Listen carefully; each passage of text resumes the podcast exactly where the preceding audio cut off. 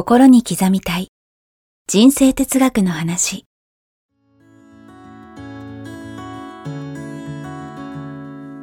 学校に行けない子どもたちからオリンピック選手をはじめとするアスリート企業経営者マネージャー新入社員メンタルサポーターとして20年間にわたり講演研修を行ってきた成田義則が今と未来を変える人生哲学の話をお届けします。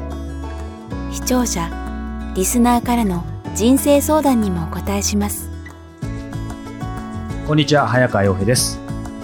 心に刻みたい人生哲学の話、えー今回もやってまいりました。成田さんよろしくお願いします。よろしくお願いします。さあ、えー前々回継続そして前回、えーやめる、はいまあ、やめないということでね、はいまあ、まさに哲学的な話になってきましたが、はい。今回はですね、はいはい。ずーっとね、実はこう番組の、えー外で、はい成田さんとこうたまにこうやって会話させていただくときに、実は結構出てた話題でね、はい。えー今日はリタ。リタ。はい。リタというところ、なかなかね、こう結構もう本当にザ哲学って感じで難しいんですけど、はい。この話を成田さんとこうさせていただきたいなと思って、うん。っていうのも、やっぱり今回なぜこのテーマかっていう時にですね、やっぱりリコとリタでありますけども、まあ利他的でありたいうんと思う人は、まあ、ほとんどの人はそうだと思うんですよ、基本的に。少なくとも僕は。でもその一方で、利己的になってしまうと。で誰よりも利他的でありたいと思いながら、ああ、もう利己的だわ、みたいな、常に思って、で、もっと正直に言うと、おそれだけ思ってながら、例えば人のお役に立ちなさいとか、まあ、よく言うじゃないですか。はい。言うんですけど、はいえっと正直湧いてこない。うん これ一緒に仕事してる成田さんに言うと心配になるかもしれないですけど、湧いてこ、湧いてきてると思いますよ。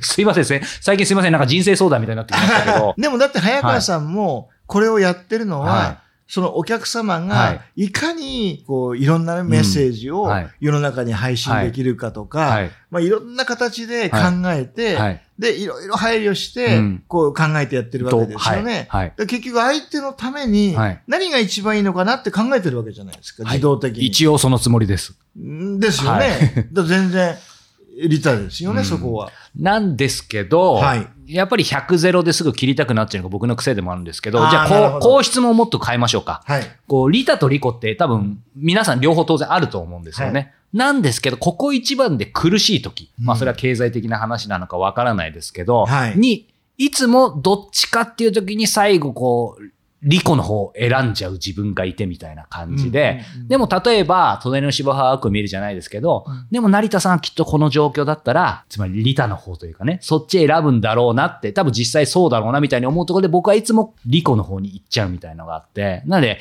今日のテーマって、まあなんだろう、リタリコがいい悪いじゃないんですけど、なんかその辺の葛藤ってでも多かれ少なかれ皆さんあると思うので、うん。その辺どうしたらいいのかを聞きつつ、まあリタって何なんだろう、まあ裏返してリコって何なんだろう、そのあたりちょっと、はい、はい。あの人生の哲学の詩に聞きたいんですけど。まあ、リタ、はいリコっていうのはもう表裏一体ですよね。うんうんで、両方ともはい皆さんお持ちなわけですよ。はいもちろん,、うん。結局自分のための人生ですし、なんですが、考え方ちょっと変えていただいて、はい要は相手が喜ぶ喜ぶことがうん。自分の喜び、うん。思う方いっぱいいると思うんですよ、皆さん。はい。はい要はもう、周りの人の笑顔が、もう本当に笑顔が欲しくて、美味しいお料理をね、作ってるって、みんなシェフは言うし、はい。ね、お店の方も、この洋服をね、うん自分がチョイスして、えー揃ってきたこれが売れて、はいお客様が本当に喜んでくれてる、あの笑顔が見たくて、うんっていうのは全部、リタであり、リコである。うん。うん。うん。うん自分のビジネスはもちろんリコですけど、はいは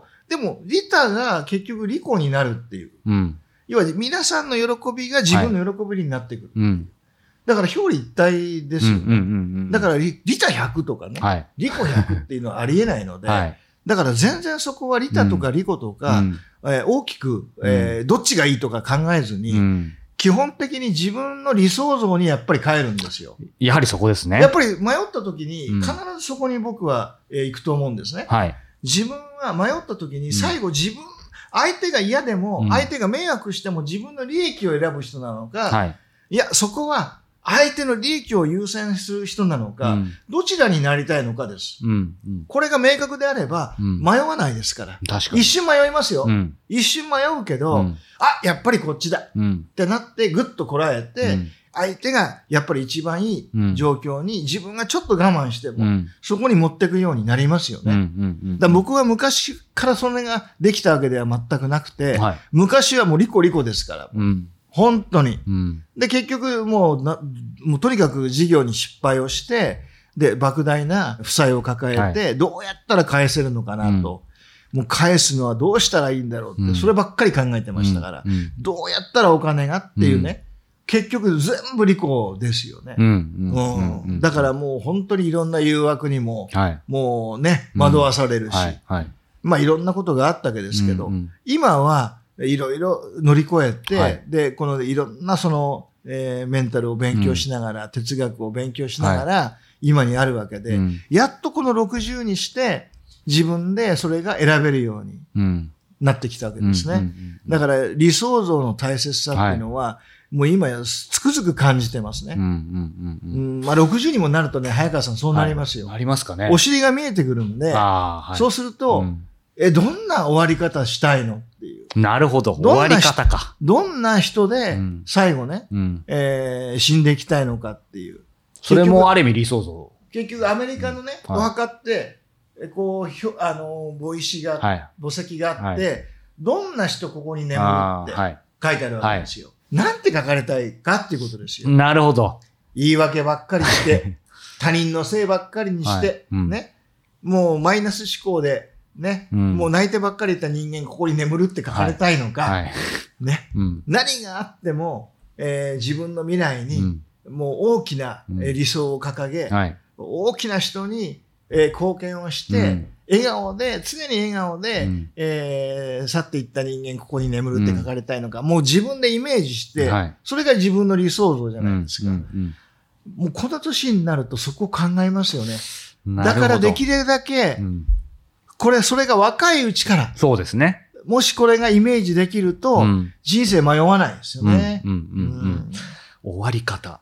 理想像。そうか。そこは、ほぼイイコールとも言える部分もあるかもしれない。あの人生最大のうん目標が理想像だって言われてるんですよ。うんうん要は人は必ずなりたい人になる、うんあなたがなりたい人になるんですよ。うん他人がなってほしい人じゃない。はい。あなた自身が、親がね、うん。こうなれ、ああなれって言ったって、うん。本人がなりたくなければならないんで、はい。自分がなりたい人にしか人間はならない。うん。であれば、うん。どんな人にあなたはなりたいのかうん。っていうのがうん。最大のテーマ。うん。なんですね。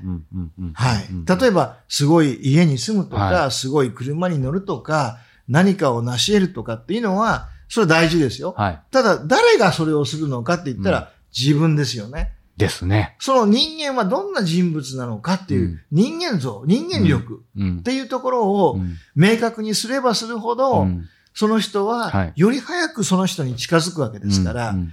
まあ絶対そこは明確にすべきですようん。ね。うん。うん。曖昧な思考からは曖昧な結果しか生まれないうんので、ありましたね。やっぱり理想像を一番明確にしてほしいのは、うん。あなたはどんな人になりたいのっていうことです。それが持ってれば、うん迷った時、うん壁に当たった時、うん苦しんだ時にうんチョイスできる。うん間違った道をね、選ばないで済むわけです。うんはい。うんうんうんこれ、あの、冒頭でリタ・リコの話しましたけど、でもはい今話伺って思ったのはちょっと角度変わりますけど、はい。あの、結局理想像を生きている人とか、はい。理想像をありありと描いて生きている人たちっていうのは、まあ僕はするともちろん成田さんなんですけど、でも、そういう人たちってみんな思い浮かべると、結果的にはその人たちの生き方とか普段のコミュニケーションの中にやっぱり利他って内包されてる気がするんですけど、うん。そのあたりどう思いますか、うん。つまり利他的って多分意識してない方もいると思うんですけど、はい。であろうみたいなしてないと思うんですけど、うん。結果的にはやっやっぱり成田さんも普段感謝とかもおっしゃってますし、はい。利他という他他者へのこうやっぱり思いやりとかそういうのは必ずつまり理想像を実現させるためにはどうしてもやっぱりまああえて利他って言葉を使いますけどそうならざるを得ないのかなとか思うんですけど、利他がうん、私たちが幸せになるための大前提なんでしょうね、きっと。ああはいはいはいビジネスもうん結局社会に、世の中に貢献できないものはうん反映しませんよね。はいですよね。ということは。利他でなけれうばん成り立たないわけですよ。うんうんだから利他っていうのが、私たちが存続するためうのん一番大切な考え方っうん。て考えていただければはいはいかなと思うんですね。あ、もうベベースってことですね。もう利他じゃなけれうばん成功しないよってことです。うん。ある意味うんうんうん。はい。逆に言うと成功してないということは利他的になってないということとも言える。要は仮にうん利己で突っ走ったとしても、それが利他になってれば成功しますよね。確かに。利他を考えてなくても。確かに。例えばミュージシャンで、はい。もう自分が音楽大好きで、うんうん。もうそこに極めて極めて、うんうん。周りなんて考えてない。考えてないです自。分のやりたいことしか考えてない。うん。ところが、そこに突き詰めたことによ確って、結果的に利己になるんで、うん、世の中で認められて、うん。大ヒットして、うん。スーパースターになるわけじゃないですか。だから、僕は利他と利己とか、あえて利己そうか。利利他であれとか、うん。利己であれとか、考える必要全くなくて、うん要は結果的に、うん。いわゆる利他になれば、うん。それは世の中に認められるし、うん。いくら利己を中心であっても、要は、はっていうふうに考えたら、はいはい。ちょっと自然に考えられます。あ、すごい腑に落ちました。ね。あんまり利他利他、利他になるべきだとか、利他でなくてはならないとかって考えちゃうと、ちょっと堅苦しいし、堅苦しいですね。100%利他なんているわけねえじゃん。うん逆に嘘くさいですよね。反発しますよね。うんうんうんだから、僕はだからあんまり利他っていう言葉をうんこう使わないのは、うんえーそこであって、うん自分の利己がうん結局利他になる人もいるわけですよ。そうねはい要は。はいはい。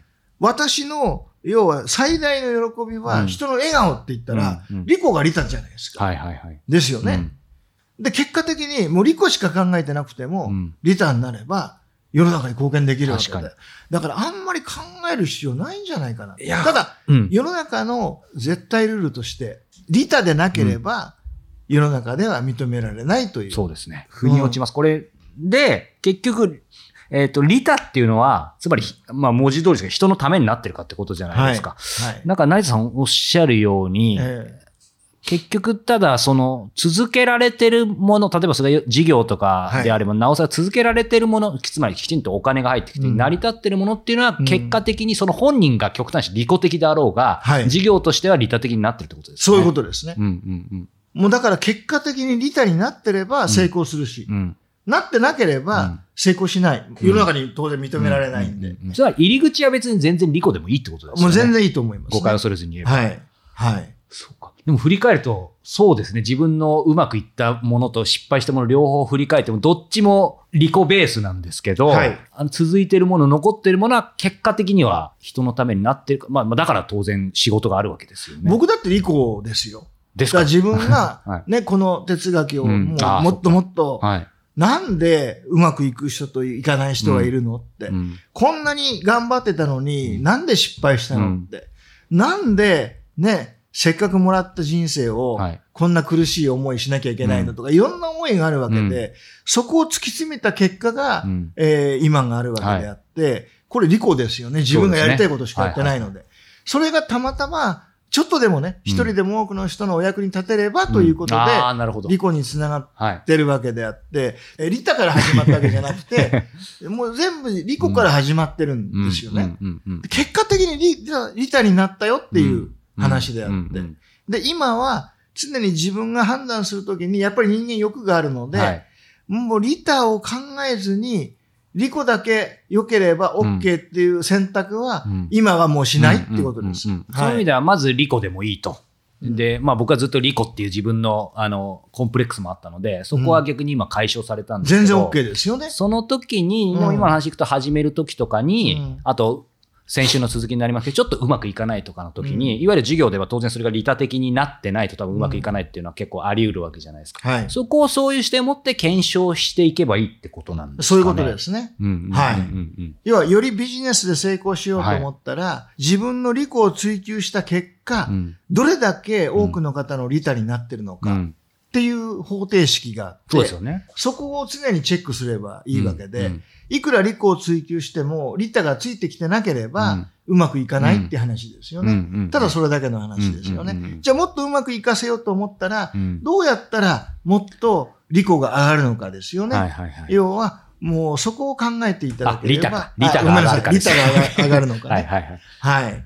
そこをチェックしていただければいいだけですよね。これだからそういう意味では、うん。これもう哲学の話っぽく本当になってきましたけど、はい。